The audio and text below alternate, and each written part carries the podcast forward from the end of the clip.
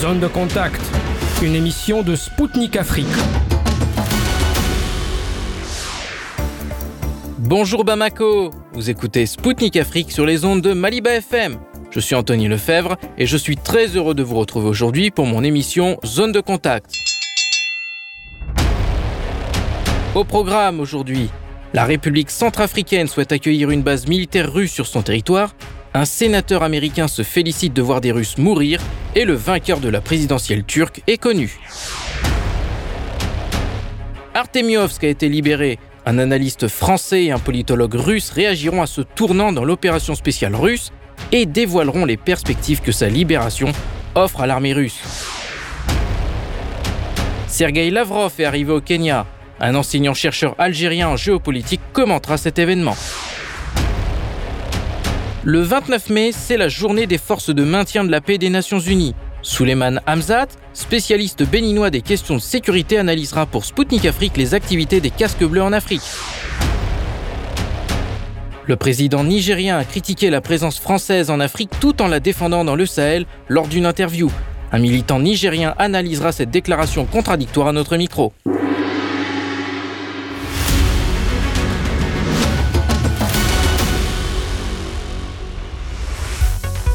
La République centrafricaine souhaite cimenter davantage ses liens avec la Russie. Léon Dodonou Punagaza, ambassadeur de RCA en Russie, a déclaré lors d'une interview pour un média russe que la coopération militaro-technique de son pays avec Moscou devait se poursuivre. Pour cela, il a estimé que la Centrafrique avait besoin d'une base militaire russe avec 5 000 à 10 000 soldats. Il a ensuite ajouté que ce contingent pourrait, si nécessaire, être mis à contribution dans d'autres pays. Le diplomate a indiqué que la menace sécuritaire dans son pays s'accentue en raison de l'afflux de réfugiés en provenance du Soudan, ravagé par un conflit meurtrier. Monsieur Dodonou Punagaza a également une pensée pour la France. Paris est très mécontent du rapprochement de Bangui avec Moscou, mais l'ambassadeur l'a assuré. Maintenant, la Russie sera avec la République centrafricaine, et c'est tout. Pour rappel, en 2020, la Russie a envoyé en RCA 300 instructeurs russes et 4 hélicoptères avec équipage pour aider Bangui à lutter contre une offensive de rebelles qui a failli saper des élections longuement préparées. Grâce à ce dispositif, l'armée centrafricaine a pu mettre en déroute une grande partie de ses groupes armés illégaux. Selon l'ambassadeur russe en RCA Alexandre Bikantov, 1890 instructeurs russes se trouvaient en RCA en février 2023 et Bangui souhaite faire augmenter leur nombre. Un sénateur américain s'est réjoui de la mort des Russes. Lindsey Graham, représentant de la Caroline du Sud, s'est rendu à Kiev pour rencontrer le président ukrainien Volodymyr Zelensky. Monsieur Zelensky a remercié le Sénat américain pour le soutien accordé à son pays, avec notamment une nouvelle aide de 375 millions de dollars. Monsieur Graham a ensuite prononcé des propos purement scandaleux. Il s'est félicité de voir des Russes mourir et a estimé que son pays n'avait jamais aussi bien dépensé son argent. Toutefois, il faut souligner que ce sénateur américain est coutumier des propos russophobes. Peu après le début de l'opération spéciale russe, il avait écrit sur les réseaux sociaux que celui qui tuera le président russe rendra un grand service au monde. Suite à l'incident du drone américain abîmé en mer Noire, M. Graham avait proposé à Washington d'abattre tout avion russe s'il approchait d'un autre appareil volant américain volant au-dessus des eaux internationales. Cette fois-ci, sa dernière sortie russophobe n'est pas passée inaperçue auprès des autorités russes. Dmitri Peskov, le porte-parole du Kremlin, a estimé qu'il était honteux pour les États-Unis d'avoir un tel sénateur. Enfin, le ministère de l'Intérieur russe a émis un mandat d'arrêt contre le sénateur américain. Monsieur Graham semble avoir la mémoire courte. Lorsque les États-Unis ont été frappés par les terribles attentats du 11 septembre 2001, Vladimir Poutine a fait partie des premiers chefs d'État à avoir contacté le président de l'époque, George W. Bush, afin de lui témoigner de son soutien. Les électeurs turcs ont fait leur choix. Ils ont été convoqués aux urnes dans le cadre du deuxième tour des élections présidentielles pour choisir celui qui sera à la tête de leur pays. Et c'est le président sortant Recep Tayyip Erdogan qui l'a emporté avec plus de 52% des suffrages contre son adversaire Kemal Kılıçdaroğlu. Plusieurs chefs d'État étrangers ont déjà adressé leurs félicitations au président turc. Il s'agit notamment de Vladimir Poutine, du président algérien Abdelmajid Tebboune, ainsi que du président égyptien Abdel Fattah al-Sisi. L'ex-président américain Donald Trump a également salué la victoire de M. Erdogan. Pour le continent africain, ce résultat est une bonne nouvelle. Sous la présidence de Recep Tayyip Erdogan, la Turquie a été très active sur le continent africain. Elle aide notamment les pays africains sur le plan militaire en leur fournissant des armes. Récemment, le Mali a reçu des drones Bayraktar de la part de la Turquie qui vont l'aider à lutter contre le terrorisme.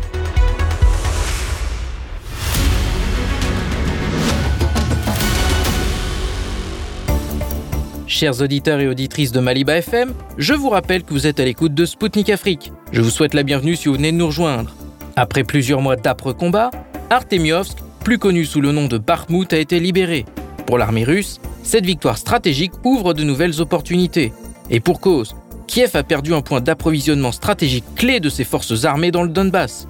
En Occident, les médias ont dans un premier temps refusé de reconnaître cette défaite avant de nier l'importance de cette ville pour Kiev à l'aide d'experts militaires.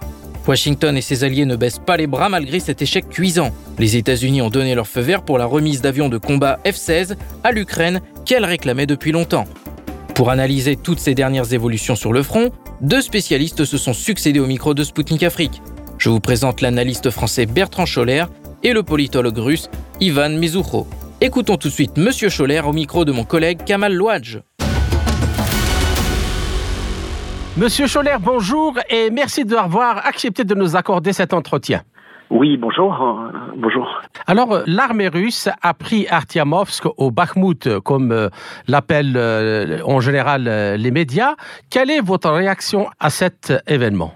Depuis le, début de l'opération spéciale, il y avait la volonté de, réunir le Donbass sous la, même bannière et, c'est sur le point d'être réalisé. Parce qu'en fait, Barmout était la ville, le, le cadenas en, fait pour empêcher ça de se produire, puisque c'était la ville la mieux défendue, la mieux armée. Euh, et euh, si vous vous rappelez, il y a quatre mois devant le Congrès américain, euh, Zelensky avait expliqué que c'était la ville d'où partirait en fait euh, la contre-offensive euh, et qui était la ville essentielle. Donc la, la perte de Bakhmut est une catastrophe stratégique pour le régime de Kiev et pour l'OTAN qui euh, a abreuvé cette ville de mercenaires, de troupes, d'armes, euh, de stratégie. Alors, euh, Artyemovsk était une ville importante parce que effectivement c'est sur des, des, grands axes de communication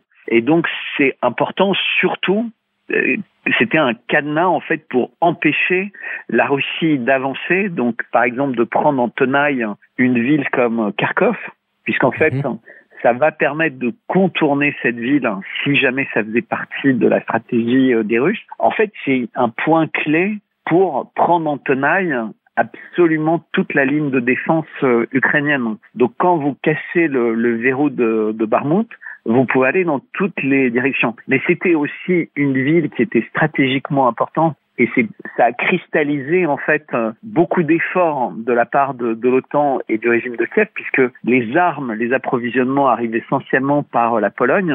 Et mhm. donc il y a plus de 1500 kilomètres qui étaient faits pour envoyer des armes, pour envoyer euh, des, des, troupes de l'endroit où elles sont formées, puisque là, beaucoup de troupes euh, ukrainiennes sont, sont, formées en, en Europe, euh, donc Pologne, Allemagne, y compris France, Angleterre. Toutes ces troupes arrivent par la Pologne et donc le fait d'avoir un point de cristallisation militaire à Barmout, ça donnait d'autant plus d'occasions aux Russes de, de bombarder, de, de, rendre difficile euh, l'approvisionnement. Donc ça a véritablement épuisé euh, euh, l'OTAN et ça a épuisé euh, euh, l'armée ukrainienne, ce, cette, résistance longue à Barmout, beaucoup plus que les Russes, qui les Russes n'avaient finalement pas beaucoup de chemin à faire pour continuer euh, euh, l'opération sur euh, sur. Donc militairement, on a une grosse démoralisation de, de l'Ukraine, donc qui tente tout type de contre-feu médiatique, comme ce qui s'est passé à, Belgorod, pour faire oublier cette défaite stratégique. Et beaucoup plus importante que pour Mariupol, puisque Mariupol était tombé en étant entièrement encerclé par par les Russes alors que euh, Barmouth, il y avait toujours des lignes d'approvisionnement, ce qui, ce qui veut dire que même avec un approvisionnement à flux continu, qui était rendu difficile par les Russes, euh, la, la, ville, la ville est tombée. Est-ce que vous estimez que tout ce qui a été livré, en particulier concernant euh, les chars, euh, léopards euh, et autres, finalement c'était pour rien?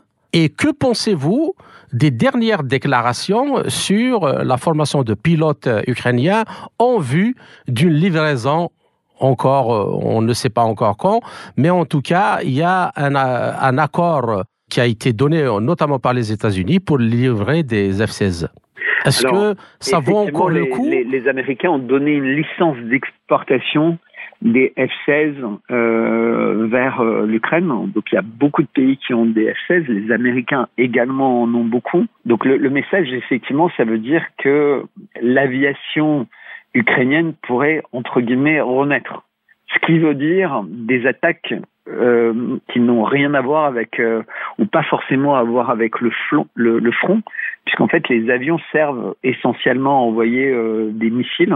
on a vu hein, les missiles Scalp, les missiles anglais, etc à 300-400 km et donc c'est euh, clairement la, la Crimée et, et, la Russie qui sont visés. Donc ils n'ont pas l'intention de, de, gagner la guerre. On est véritablement entré dans une notion de, de terrorisme, donc de terrorisme militaire avec des avions qui pourraient faire mal. Donc euh, en territoire russe et, euh, et, vers des villes, beaucoup plus mal que les obus 155 qui sont, tirés par les canons César et qui font déjà beaucoup de mal, ou par, euh, les, les, missiles Toshka. Donc on, est dans une escalade véritablement de, de terrorisme euh, d'État, puisque puisqu'on va changer de statut. Il y avait une opération spéciale contre euh, l'Ukraine, qui résistait entre guillemets à cette opération spéciale avec de l'aide. Quand vous commencez à donner euh, des avions et des missiles qui n'ont de sens que pour attaquer euh, loin, donc pour tirer des missiles qui vont aller au-delà des, des, frontières, bah c'est c'est plus du tout la même chose. Donc on, on, on, a véritablement cette escalade vers la guerre euh, D'accord, mais, mais euh, encore une question. Euh, j'aimerais bien aussi avoir votre avis sur ça. Vous savez bien que de, de, depuis le début de, de l'opération, enfin jusqu'à dernièrement, euh, l'armée russe a pratiquement détruit tous les moyens et tout le matériel de guerre électronique, de soutien à l'aviation. Pendant des mois, l'aviation russe domine le ciel.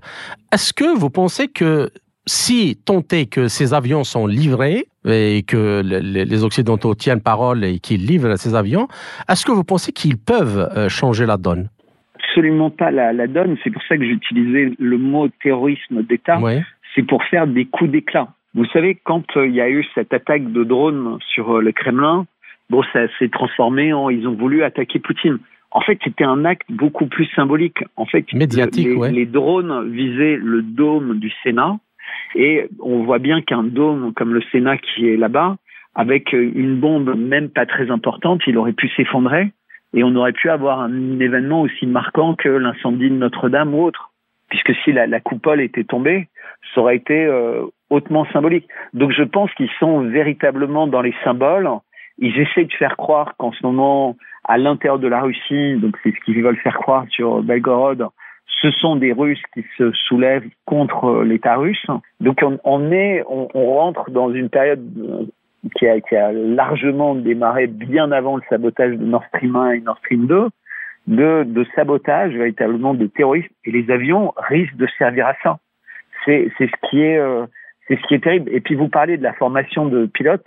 Euh, euh, vous savez bien que beaucoup d'armées de, ont des, des, volontaires euh, qui peuvent décider de, de changer ponctuellement euh, de nationalité et toute la paperasse se fait facilement. Les Polonais d'ailleurs l'ont fait. la nationalité du pilote de l'avion. Ouais. Parce que euh, quand même, on forme pas un pilote du F-16, d'un F-16 en 3-4 mois. C'est invraisemblable. C'est impossible. il, y a, il y a quelque chose d'autre euh, euh, qui se passe, il y a quelque chose d'autre dans les esprits. Euh, vous savez, il y a, y, a, y a, des mercenaires euh, auxquels on propose euh, au Moyen-Orient et, et, au Maghreb de, de, rejoindre le front. Vous avez sans doute déjà vu toutes ces annonces qui fleurissent partout. c'est vraiment une, une, tentative de recruter partout dans le monde des gens qui ont des connaissances en mécanique pour réparer les équipements détruits. il va y avoir ça pour des pilotes, il va y avoir ça pour tout. On, on, on voit bien que tous les moyens du monde occidental sont mis pour essayer de, de, de briser euh, l'opération spéciale russe. Ça échoue invariablement, mhm. mais euh, les médias n'ont aucune mémoire. Aucun média ne se rappelle qu'il y a quatre mois, devant le Congrès américain, Volodymyr Zelensky expliquait que Bakhmut, c'était une ville essentielle, qu'il fallait énormément d'efforts et de moyens parce que c'était au travers de cette ville que tous les efforts russes allaient être brisés. Et maintenant que Barmout est tombé, ils disent non, non, euh, en fait, c'était rien, c'est une petite bourgade qui n'a pas d'importance. Mais, mais personne ne fait l'effort de chercher ce qui était dû il y a quatre mois. Et c'est ce qui est scandaleux, c'est que on, on, passe notre temps à mentir aux gens, euh, et c'est pour ça que je réponds toujours avec beaucoup de plaisir à vos questions. D'abord parce que euh, je, je les connais pas avant, et je suis pas censuré, et ce que je dis est retransmis comme ça. Et c'est essentiel. Il faut faire appel à l'intelligence des gens, il faut faire appel à leur mémoire, il faut leur apprendre à faire comprendre les enjeux. Darmouth était une ville essentielle. Si vous prenez une carte, vous allez voir que maintenant tout le Donbass peut être euh, réuni assez facilement. Et surtout, c'est une ville qui va permettre, euh, dans, dans, une ligne de front, c'est véritablement un cadenas qui va permettre d'aller vers d'autres grandes villes et de, de, de, d'éventuellement continuer, euh, si la guerre ne s'arrête pas, à avancer dans, dans le territoire ukrainien pour faire cette guerre d'attrition, c'est-à-dire qu'il n'y ait plus, comme vous avez dit et répété, plus aucun moyen militaire, plus aucun moyen de, de nuire à l'intérieur du territoire ukrainien à la Russie. Il n'empêchera mmh. pas l'OTAN de toujours vouloir euh, en découdre, mais, mais l'OTAN également est considérablement affaibli parce que parce qu'aucun des pays euh, d'Europe ne, ne réussit à mobiliser une armée significative, ne réussit à produire des armes en quantité significative il y a une énorme dépendance vis-à-vis des États-Unis. Et je pense qu'aux États-Unis, il commence à y avoir euh, une lassitude et même auprès de certains une, une véritable inquiétude parce qu'il y a des médias qui font le même travail que vous et qui euh, disent haut et fort que que l'Ukraine ne pourra pas gagner, qu'elle ne peut résister que parce qu'elle est sous intraveineuse militaire et financière euh, de, de l'OTAN, pour simplifier. Mmh. Et, euh, et donc tout ça n'a pas de sens. Les Ukrainiens souffrent et personne ne leur demande Exactement. Et c'est ça, et c'est justement ce qui est choquant dans le comportement de beaucoup de médias, c'est que personne ne parle, personne ne parle de la souffrance du peuple ukrainien. Oui, qui est terrible. Qui est terrible les, les, les Russes, vous savez, dès le début, si vous regardez la guerre en, euh, des Américains en Irak ou les bombardements euh, de l'OTAN en Yougoslavie, immédiatement, plus d'électricité, plus d'eau, plus de médecins. Les Russes, il, il a fallu qu'ils attendent que Nord Stream soit saboté, le pont de Kerch soit attaqué, pour commencer à toucher les infrastructures électriques qui allaient faire souffrir le, les Ukrainiens, parce que ça n'a jamais été l'intention de la Russie. C'est l'intention de, la Russie, la stratégie, ça a toujours été clair. C'était stopper entre guillemets euh, la l'avancée de, l'OTAN et cette euh, volonté euh sans cesse d'enfermer D'accord. De plus en plus la, la Russie. Le monde entier souffre hein, puisque euh, il y a une inflation, il y a des risques de famine. Euh, vous êtes euh, une radio africaine et vous savez bien ce dont je parle, hein, les, les, risques qui peuvent toucher euh, l'Afrique si les approvisionnements n'étaient pas maintenus par euh, par la mer Noire, hein, par les accords avec avec les Turcs. Mais cet événement est majeur. Vous parlez de de la livraison des céréales et des engrais Exactement. pour l'agriculture. Exactement, et c'est essentiel et une des conséquences de de l'attitude de l'OTAN qui utilisait euh, bah, les bateaux de, de grains pour euh, livrer des armes, des munitions, etc. et avait obligé la, la Russie à, à changer la règle du jeu en fait euh, pour mmh. pour le transport maritime puisque c'était à sens unique. Hein. D'accord. Ben, je vous remercie, euh, Monsieur Scholler, pour cet euh, entretien très riche en informations. Euh, je salue votre courage, comme d'habitude. J'espère vous retrouver dans une autre occasion pour commenter un autre problème. Merci beaucoup. Oui, à bientôt. À bientôt. Merci. C'était Bertrand Scholler, analyste français. Au micro de mon collègue Kamal Louadj, il a réagi à la libération d'Artemiovsk qui constitue une grande avancée dans la libération du Donbass. Maintenant, nous allons prendre la direction de la Russie où le politologue russe Ivan Mezoucho nous attend. Les troupes russes ont libéré Artemiovsk. Comment évaluez-vous l'importance de cette victoire dans les opérations militaires en cours?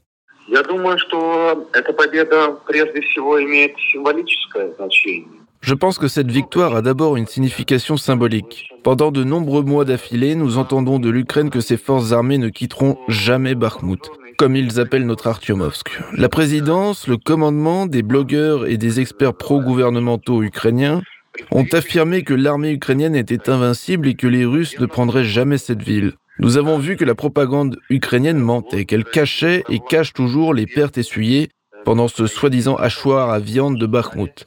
Et je pense bien sûr que la libération d'Artyomovsk a un effet démoralisant sur la société ukrainienne, du moins dans sa partie radicalisée qui croit encore au mythe russophobe de sa propre propagande. Avant la libération d'Artemiovsk, la presse occidentale a beaucoup écrit sur la fourniture de diverses armes à l'armée ukrainienne. Comment pensez-vous que la prise de cette ville affectera la logistique des forces armées ukrainiennes et, en général, le déroulement des hostilités? Vous savez, il est difficile de dire comment la libération d'Artyomovsk affectera la logistique des forces armées ukrainiennes. Mais à mon avis, nous pouvons certainement dire qu'aujourd'hui, sur fond de défaite, l'Occident exigera encore plus activement que l'Ukraine lance sa soi-disant contre-offensive qui a été annoncée il y a longtemps, mais qui n'est toujours pas mise en œuvre. Zelensky, Podolyak, Arestovitch et d'autres fonctionnaires publics du régime de Kiev ont constamment arrosé leur société avec des informations sur la contre-offensive à venir. Le chef d'État ukrainien a promis à ses curateurs occidentaux de contre-attaquer. Ces promesses sont restées des promesses. Et aujourd'hui, à mon avis, sur fond de cette défaite militaire qui a une signification symbolique, l'Occident forcera et encouragera Zelensky à lancer ses soldats dans une contre-offensive suicidaire qui pourrait coûter cher à l'État ukrainien. La libération d'Artyomovsk, à mon avis, pourrait rapprocher la date d'actions imprudentes de la part des forces armées ukrainiennes. Les dirigeants occidentaux ont également parlé ces dernières semaines de leur volonté de former des pilotes de chasse ukrainiens et de fournir des F-16 américains. Comment réagissez-vous globalement à ces déclarations? Que pensez-vous de ces déclarations dans le contexte actuel? En fait, les déclarations des dirigeants occidentaux avant et après le sommet du G7 ne sont pas sensationnelles. En général, je suis enclin à considérer la visite de Zelensky à Hiroshima comme un échec en grande partie. Il n'a pas reçu le soutien qu'il aurait souhaité. Ne savions-nous pas avant que les F-16 seraient livrés à Kiev? Bien sûr que si. Les dirigeants occidentaux n'ont-ils pas déclaré leur soutien au régime ukrainien au cours des mois précédents?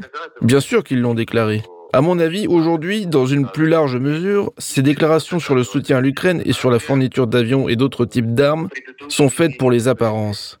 Car, premièrement, les pilotes doivent encore être formés. Deuxièmement, les armes doivent être livrées. Et troisièmement, on ne sait toujours pas quelle sera la situation réelle sur le champ de bataille. Parce que si demain Zelensky fait une tentative désespérée d'une soi-disant contre-offensive, les forces armées de la Fédération de Russie abattront simplement les soldats ukrainiens. Et cela sera une énorme tragédie pour des millions de familles en Ukraine. Et je ne doute pas que, très probablement, Zelensky se décidera à cet acte désespéré. En général, il voyage de plus en plus souvent à l'étranger, probablement parce qu'il ne se sent pas en sécurité sur le territoire ukrainien après la provocation contre la résidence du président russe Vladimir Poutine au Kremlin. La semaine dernière, un groupe de sabotage ukrainien est entré sur le territoire de la région de Belgorod. Le ministère russe de la Défense a déclaré que le régime de Kiev, après avoir subi une défaite dans la ville d'Artumovsk, est passé à la mise en œuvre d'actions terroristes contre la population civile.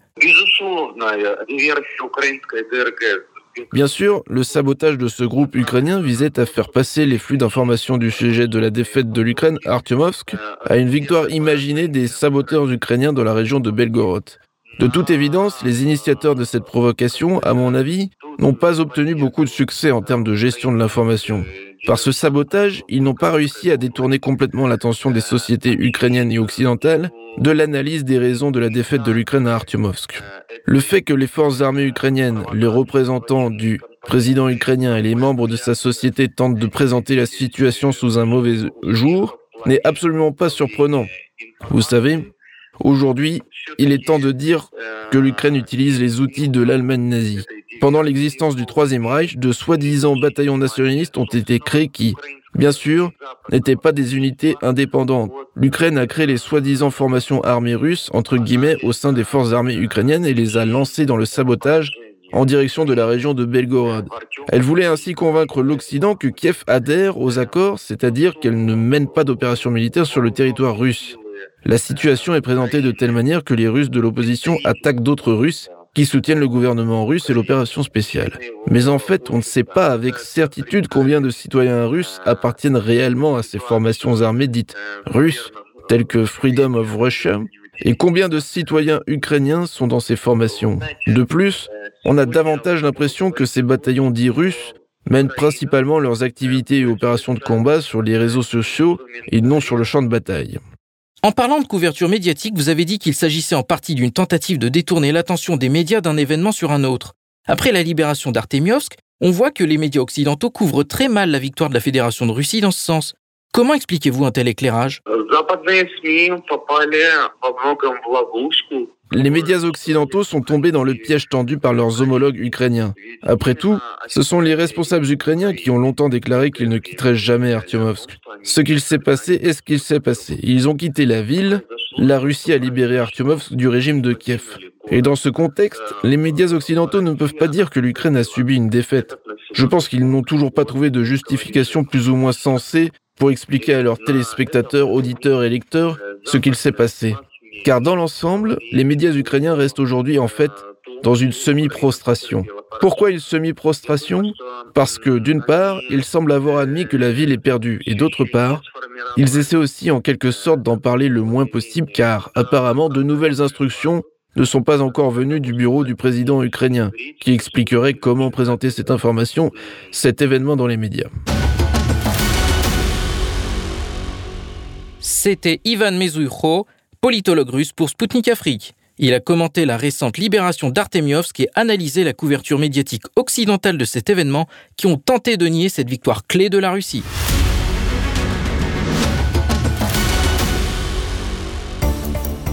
Mesdames, Messieurs, vous êtes bien à l'écoute de Spoutnik Afrique depuis Bamako. Je vous salue si vous venez de brancher votre poste de radio sur 99.5 FM. Le ministre russe des Affaires étrangères Sergei Lavrov est arrivé au Kenya pour rencontrer plusieurs responsables politiques locaux. Il se rendait à Nairobi pour la première fois depuis 13 ans. C'est également le quatrième déplacement de M. Lavrov en Afrique en moins d'un an. Récemment, le continent africain s'est distingué en annonçant la création d'une initiative de paix. Toutefois, l'ex-président nigérian Olusegun Obasanjo a souligné le scepticisme de Washington et de Londres face à ce plan. Sergei Lavrov a réagi face à ces propos et a expliqué pourquoi les USA et la Grande-Bretagne ne croient pas à cette initiative africaine. Écoutons-le.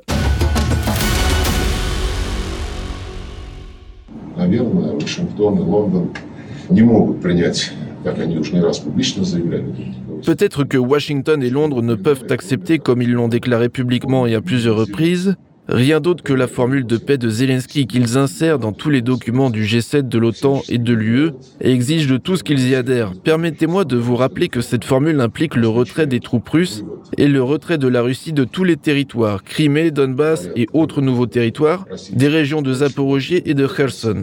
Ensuite, un tribunal sur la Russie, sur les dirigeants russes. Après cela, le paiement des soi-disant réparations et seulement après tout cela, l'Ukraine acceptera gracieusement de signer un traité de paix.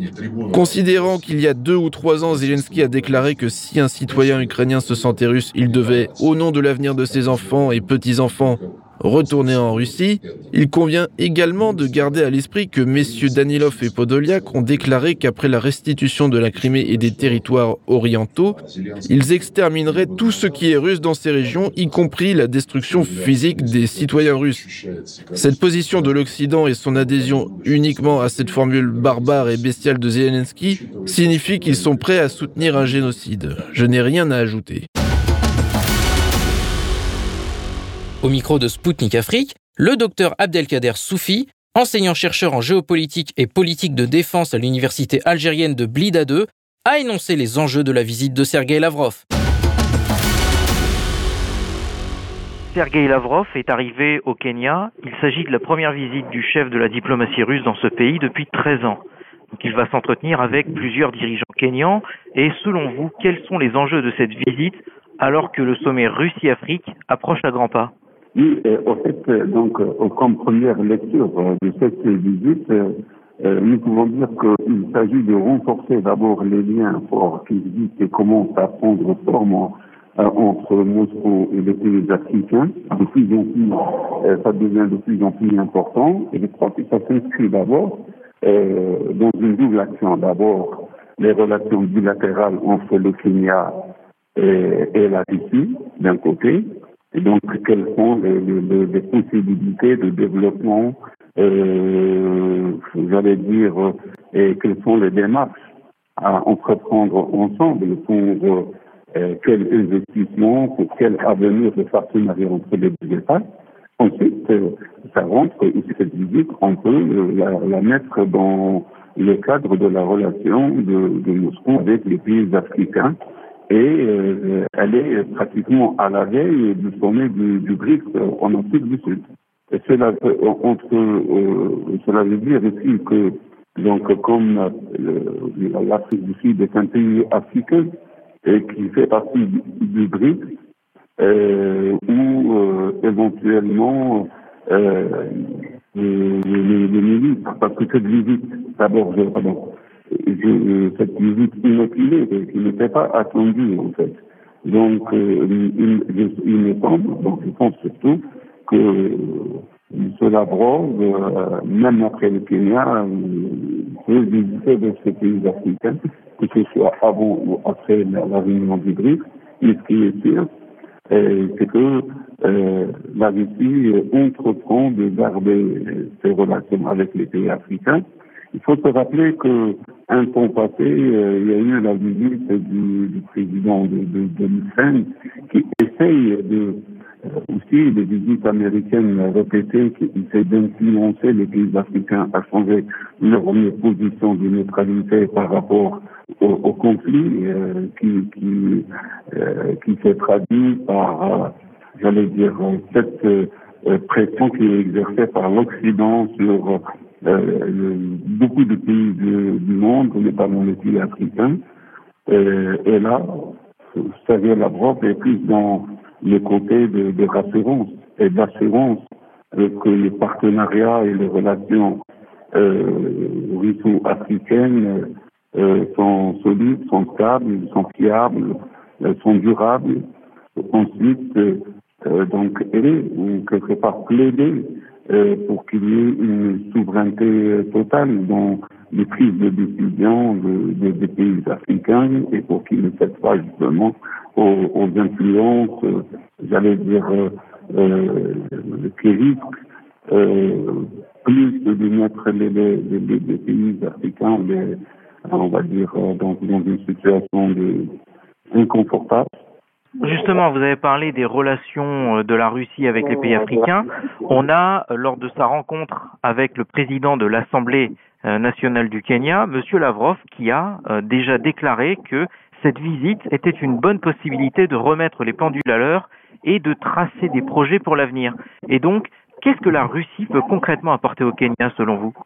Euh, euh, le Kenya aussi, c'est un pays euh, africain important qui a des potentialités humaines et naturelles et qui a besoin de partenariats ou au moins de diversifier ses partenaires stratégiques euh, sur le plan gagnant-gagnant.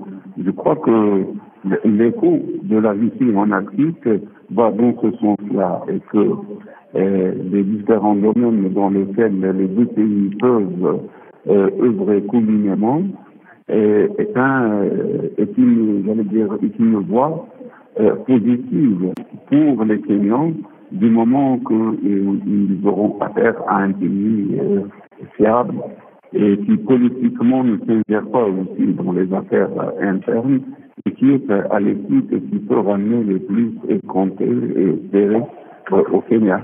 Il y a également un fait curieux, vous l'avez souligné tout à l'heure.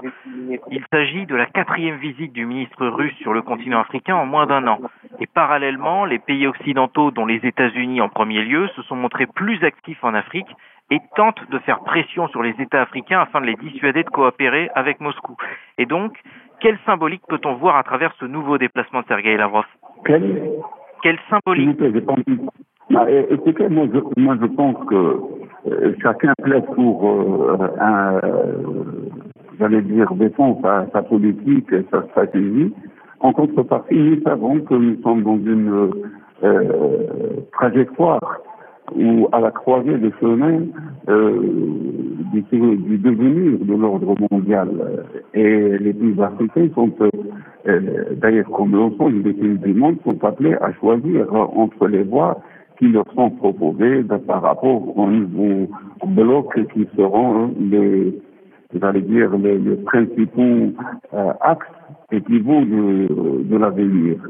je crois que la bronze il ramène justement ce, ce côté qui s'année rassurant, rassurant pour les pays rassurant sur un plan de partenariat fiable et stable, rassurons ici sur le plan des possibilités à créer des partenariats de développement durable dans différents secteurs. Nous savons que donc comme le Kenya, c'est un pays où l'agriculture peut prendre une place importante.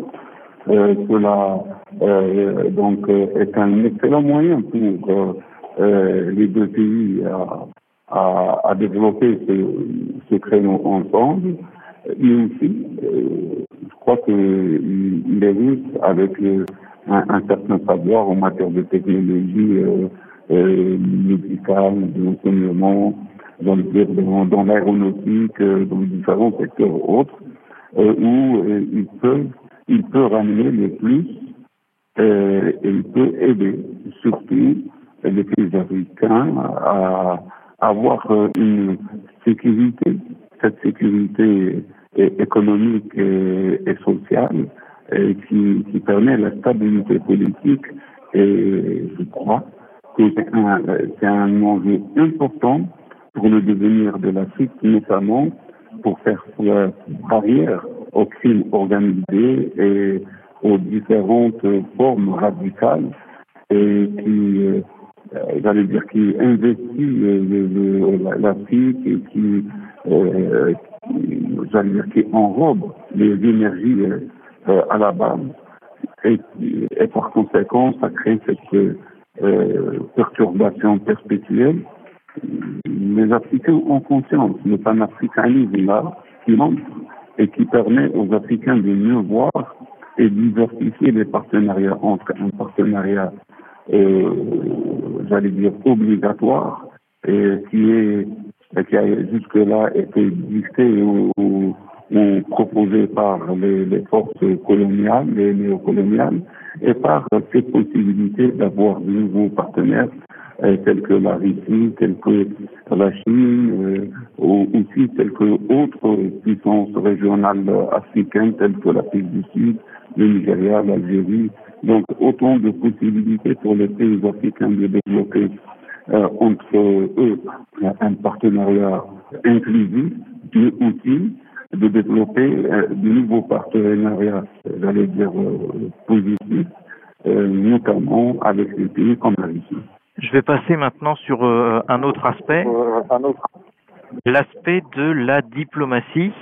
Et euh, donc, je répète ma question, sur le plan diplomatique, les pays africains entendent également faire porter leur voix. On a une mission africaine pour la paix en Ukraine qui a été créée et Sergei Lavrov a annoncé récemment qu'elle prévoyait de se rendre en Russie entre la mi-juin et début juillet.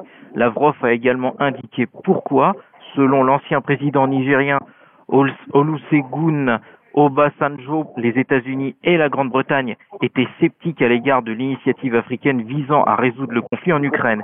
Et donc, selon vous, la, euh, et donc, si vous voulez, selon vous, la résolution du conflit en Ukraine sera également au centre des discussions ou non? Non, c'est clair. Je crois que euh, l'Union africaine euh, compte reprendre les règnes. Donc, d'abord, les questions africaines qui ont tout le temps été gérées à est dirigé à partir de Paris, de Londres, de, euh, de Washington, où aujourd'hui, donc, euh, on, on, entreprend en Afrique de prendre les choses en main, notamment, on a dit les grandes crises africaines, mais aussi internationales. Et euh, je, euh, je, crois que les locomotives de l'Afrique surtout, euh, qui ont euh, un point important dans la gestion de la diplomatie africaine. Je parle euh, de l'Afrique du Sud, de l'Algérie, de, du Nigeria, de l'Égypte, de l'Éthiopie, de Kenya, pour ne citer que, que cela. Et donc, le fait qu'on commence euh, à, à, réfléchir, à, rapporter son soutien à, à, la paix, la sécurité, à l'ordre mondial, donc en, en, essayant d'être médiateur dans cette question, Rappelez-vous que d'autres pays africains aussi, euh, comme l'Égypte, à travers euh, l'Union arabe, la Ligue arabe plutôt, ont aussi euh, entrepris une action similaire.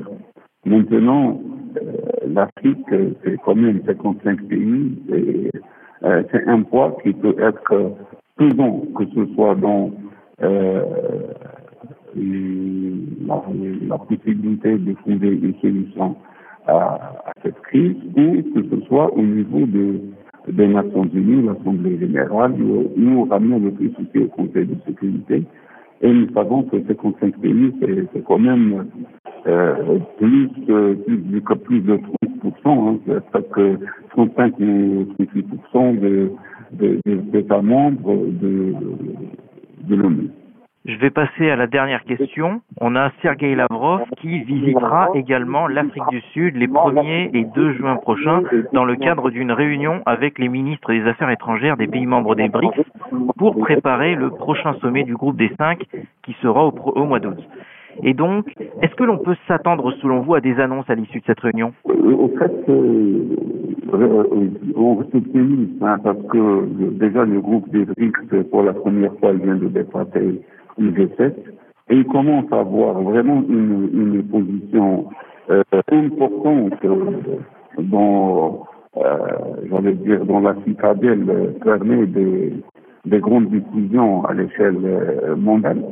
Effectivement, donc, euh, comme il y a des nouveaux candidats euh, donc, euh, au BRICS, on peut s'attendre à ce qu'il y ait l'annonce de l'adhésion de, nouveaux acteurs au, sein du BRICS, et sachant que cela va définir euh, réellement le parallèle à,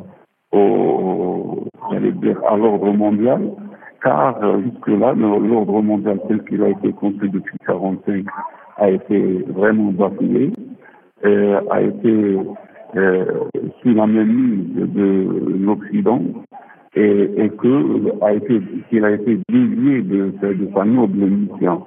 Le, nouveau groupe il est économique, mais aussi c'est une force de suggestion politique à laquelle un nombre incalculable de pays dans le monde peuvent, j'allais dire, euh, y adhérer ou, ou le rejoindre, ne serait-ce pendant l'action politique.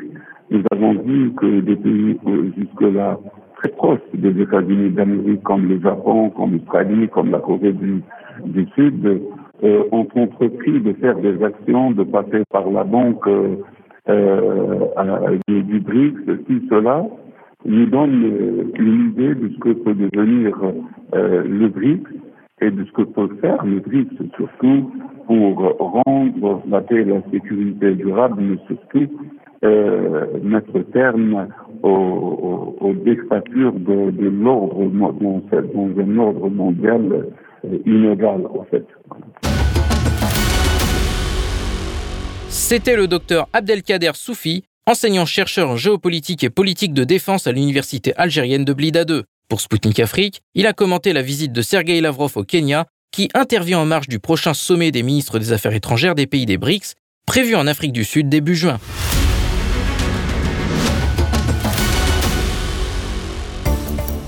Chers auditeurs et auditrices de Maliba FM, vous êtes bien à l'écoute de Spoutnik Afrique sur 99.5 FM depuis Bamako. Moi, Anthony Lefebvre, présentateur de l'émission Zone de Contact, je vous souhaite la bienvenue si vous venez nous rejoindre. Aujourd'hui, le 29 mai, c'est la journée des forces de maintien de la paix des Nations Unies. Suleiman Hamzat, consultant international en problématique du terrorisme et spécialiste des questions de protection et de sécurité, analysera pour Spoutnik Afrique ce que font les casques bleus en Afrique et s'il existe d'autres forces capables de résoudre les conflits sur le continent. En 1948, il y a 75 ans, la force de maintien de la paix des Nations Unies, les bérets bleus et les casques bleus, a été créée. Depuis le 29 mai 2003, le monde entier célèbre chaque année la journée internationale des casques bleus des Nations Unies.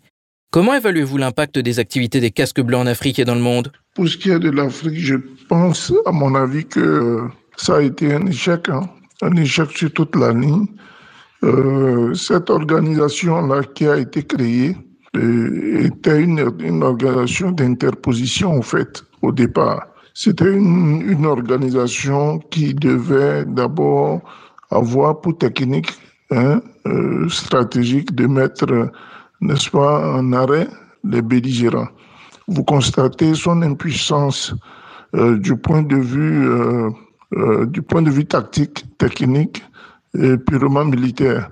Et c'est dommage que euh, aujourd'hui, et plus particulièrement en Afrique, euh, cette organisation-là soit décriée vu que les objectifs qu'elle s'est fixés elle-même, euh, ces objectifs-là ne sont pas atteints. Elle est décriée aussi bien en Afrique que par le monde, n'est-ce pas? Quand vous allez du côté du Kosovo, vous avez vu avec, avec combien de difficultés ou avec quelles difficultés, n'est-ce pas, cette organisation-là a peiné à, faire son travail. Je pense, nous pensons que c'est plutôt une, organisation budgétivore, n'est-ce pas, qui euh, n'a que faire euh, en termes de résultats euh, concrets sur le terrain. En 2000, le diplomate algérien Lakhdar Brahimi a proposé une réforme des forces de maintien de la paix et l'ONU a même modifié la stratégie et les principes des opérations. Pourtant, aujourd'hui encore, les casques bleus sont souvent accusés d'inefficacité et certains d'entre eux ont même été soupçonnés d'avoir des liens avec des terroristes. Sans parler des crimes, y compris les violences sexuelles. À quoi attribuez-vous les problèmes des forces de maintien de la paix de l'ONU et existe-t-il un moyen de les rendre efficaces? Effectivement, vous faites euh, cette analyse avec nous. Disons ce bilan euh, macabre, n'est-ce pas, du fait de toutes les exactions commises par les casques bleus. D'autres sont accusés de viol, n'est-ce pas, euh, pour la plupart d'inefficacité et surtout euh, de plus en plus, euh, voilà une organisation qui se mêle au problème, euh, n'est-ce pas, politique intérieure, de politique intérieure et qui sape parfois le moral même des troupes au niveau national. Au fait, je ne pense pas, à mon avis, que le, le, casque bleu soit une unité, n'est-ce pas, de lutte contre le terrorisme. C'est une, disons, une force, pardon une force de lutte contre le terrorisme. Je pense que c'est plutôt une force euh, qui a été créée et entraînée dans le cadre, n'est-ce pas, du maintien de, de l'ordre et de la paix. Donc une force d'interposition. Je ne pense pas que ce soit une force d'élite euh, dans le cadre, parlons dans le cadre un peu militaire, une force euh, de guerre, n'est-ce pas, qui puisse euh, répliquer à toute attaque soit-elle terroriste ou venant euh, d'une autre faction. Je pense que l'Algérien Lagda Abrahimi, qui avait proposé une réforme, n'est-ce pas, pour en faire une force, n'est-ce pas, euh, de combat, une force de combattants, une force stratégique qui puisse répliquer dans le cadre des opérations des Nations Unies à toute éventualité, euh, a vu ses objectifs euh, carrément rangés au tiroir. Euh, c'est pas, on peut pas compter sur l'ONU dans le cadre, n'est-ce pas, de, la lutte aussi bien contre le terrorisme que dans le cadre de la lutte euh, transfrontalière. Vous voyez le cas de ce qui se passe dans le Kivu, en République démocratique du Congo par exemple. Euh, vous voyez que les populations se lèvent davantage et n'en veulent plus, ne veulent plus en entendre parler. Vous allez du côté du Mali, euh, c'est même pas la peine, n'est-ce pas? Euh, Là, les populations sont dans les rues et refusent, n'est-ce pas, euh, aux autorités le renouvellement du mandat de, de, de n'est-ce pas? Et vous, avez, vous allez dans d'autres pays, vous verrez que c'est pareil. Les, les, Nations Unies, à travers cette force-là de maintien de la paix, a perdu toute crédibilité au lendemain, n'est-ce pas, de tout ce que nous avons connu comme exaction en Côte d'Ivoire, et plus particulièrement dans euh, la ville de Douekoué où il y a eu le plus grand massacre après les, les, élections euh, post-électorales, n'est-ce pas, euh, de la Côte d'Ivoire, qui ont d'ailleurs entraîné le pays dans une guerre au nez et à la barbe des Nations Unies, impuissante, incapable de, de s'organiser pour faire taire les armes.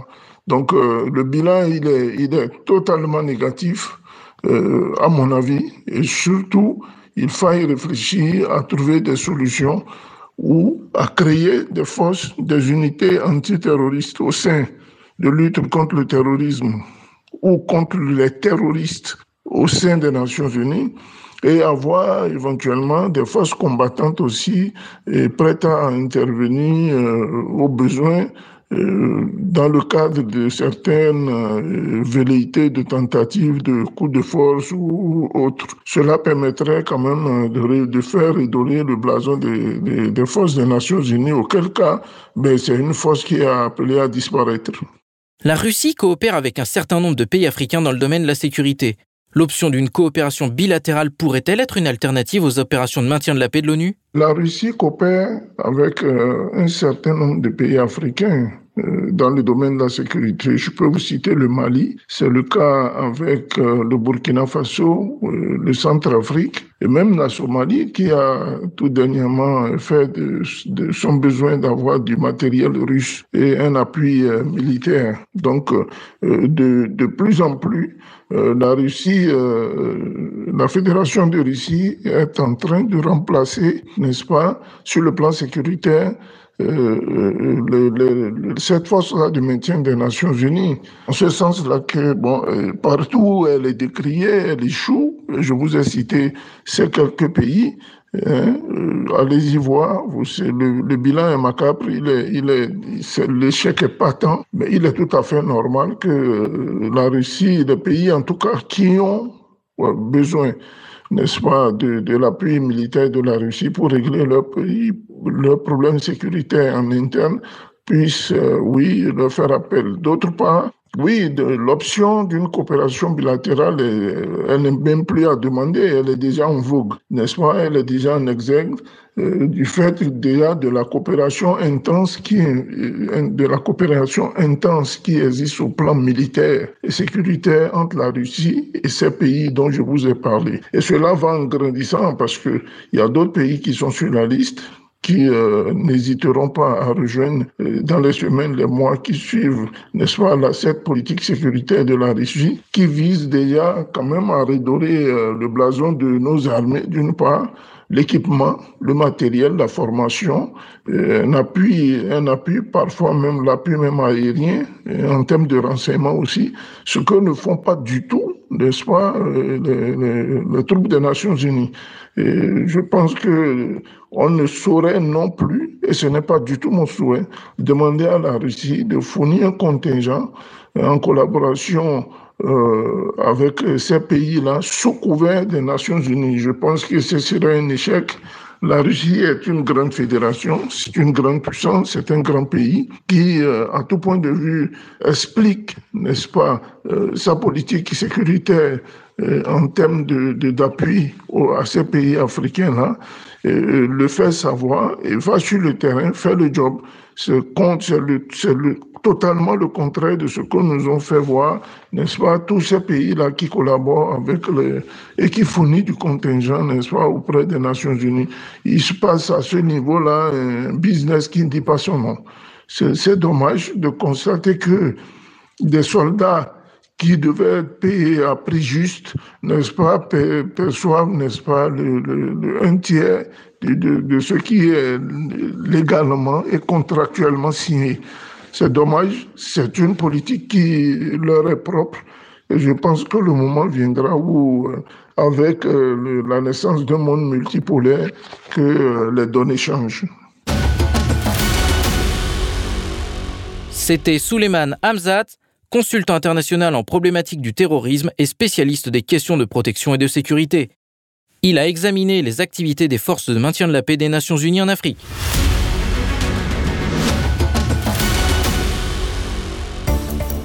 De retour à Bamako sur les ondes de Maliba FM. Vous écoutez Spoutnik Afrique et l'émission Zone de Contact. Moi, Anthony Lefebvre, je vous souhaite la bienvenue si vous venez tout juste de nous rejoindre.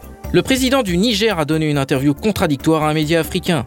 Selon le leader nigérien, la politique française en Afrique n'a pas été couronnée de succès en Afrique, mais il a malgré tout tenu à défendre la présence française dans le Niger. Pourtant, dans le même temps, plusieurs observateurs du conflit en cours dans la région estimaient que les Occidentaux étaient responsables de l'instabilité dans la région. Pour décrypter ces propos, je vous présente Bello Issoufou Ahmed, président de l'association Développons le Niger, coordinateur pôle communication Parade Niger, membre de Parade Internationale. Écoutons-le. Le président nigérien a dit que la politique française en Afrique n'a pas été couronnée de succès, mais il a défendu la présence française dans la région du Sahel auprès du Financial Times. Comment estimez-vous ces propos? Par rapport à la contradiction constatée dans les discours du président du Niger, je pense que cela a un sens. Si vous nous écoutons la, la chronologie de ces discours, son, son syllogisme comme on l'a dit. Donc, euh, prenons l'exemple de ces deux rencontres qu'il y a eu avec la société civile où il a clairement dit à la société civile qu'il y a un système plus fort que moi. Cela veut dire quoi? Cela veut dire que même s'il promet une chose, tant que le système n'a pas donné ça, son dernier mot, cette chose peut être remise en cause par le système. Et donc, à chaque fois qu'il anticipe sur la décision du système, c'est pas le dernier mot. Et ça peut être revu. Donc, c'est la décision du système qu'il faut toujours attendre. Plusieurs observateurs de la crise du Sahel estiment que l'Occident porte une responsabilité particulière dans la déstabilisation de la région sahélienne. Comment voyez-vous la stabilisation au Sahel et qu'est-ce qui pourrait rendre la lutte antiterroriste efficace selon vous? La logique est claire. Le Mali, avec la présence française, ils ont fait plus de dix ans, le terrorisme ne fait que progresser. Le Burkina Faso, même chose, le Niger, même chose. Aujourd'hui, au Mali, après le départ de la France, les Maliens eux-mêmes ont constaté et intercepté des actes prouvant que la France collabore avec les terroristes. Au Burkina, après le départ de la France, le président lui-même l'a dit qu'il y a de, certains supposés partenaires qui collaborent avec les terroristes. Plusieurs experts internationaux en ont parlé que la source du financement du terrorisme vient des, des Occidentaux, précisément la France qui est indexée. Par rapport à tout ça là, le Niger n'a aucune raison de ne pas dire que la France est la source de, de la déstabilisation de l'Afrique. Et quand on remonte dans l'histoire, toutes les crises que l'Afrique a connues, où la France a de l'influence, la source était la France. Ça se lit aujourd'hui dans tous les documents, dans beaucoup de documents officiels, que la France était à la base de la déstabilisation. Prenons l'exemple de, de, de la Libye. C'était la France qui les a amenés aujourd'hui au chaos. Le Mali, c'était la France qui avait interposé, s'est interposé entre l'armée et les terroristes et avec Al-Qaïda jusqu'à avancer prendre même presque le tiers du territoire malien. Burkina, même chose. Nous avons toutes les preuves et toutes les raisons de dire que la France était à la base de toute cette insécurité que l'Afrique est en train de vivre. Ça, c'est prouvé même par des experts, pas seulement les, les citoyens lambda. Donc, pour l'avenir du Niger, nous n'avons pas d'espoir d'avoir une sécurité sûre tant que nous continuons à collaborer avec les complices des terroristes qui sont les Occidentaux. Vers quels autres pays, à votre avis, le Niger peut-il se tourner pour demander de l'aide et un soutien dans le domaine de la sécurité? Je suis convaincu et sûr que le peuple, un jour, finira par dire à la Russie de s'installer ici au Niger. Et ce jour-là, je suis convaincu qu'il n'y a pas une autre puissance, à ma connaissance jusqu'aujourd'hui et à la connaissance de beaucoup de Nigériens, une autre puissance pragmatique, sérieuse et qui a démontré ses capacités et sa volonté de combattre l'insécurité comme la Russie. Quoi qu'on dise, quoi qu'on fasse, nous n'avons pas vu encore une puissance qui a combattu le terrorisme comme la Russie ici en Afrique, qui a une volonté de coopération gagnant-gagnant avec les Africains comme la Russie. Je suis convaincu que tôt ou tard le Niger se tournera vers la Russie. Plusieurs pays du Sahel, notamment le Mali et le Burkina Faso, se sont rapprochés de la Russie. Sur fond de cela, Emmanuel Macron a alors accusé la Russie d'avoir un projet de prédation en Afrique. Pourquoi ces partenariats inquiètent-ils Paris? C'est normal que le partenariat Russie-Afrique inquiète la France particulièrement. C'est bien normal parce que seulement, durant plus de deux siècles, la France exploitait l'Afrique contre son gré, en complicité avec ses dirigeants, contre le gré du peuple africain. C'est parce que seulement la France sait qu'elle n'est pas honnête avec les Africains. Parce que seulement la France sait qu'elle a fait tellement du mal aux Africains. Parce que seulement la France sait que quand elle perd l'Afrique, son économie va s'effondrer. Parce que seulement la France n'a autre chose pour maintenir l'équilibre de son économie que l'Afrique.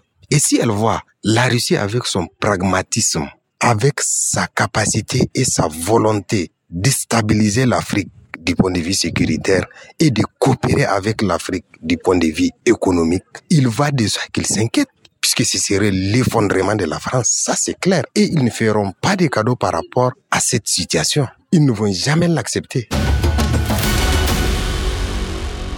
C'était Bello Issoufou Ahmed, président de l'association Développons le Niger, coordinateur pôle communication Parade Niger, membre de Parade Internationale pour Spoutnik Afrique.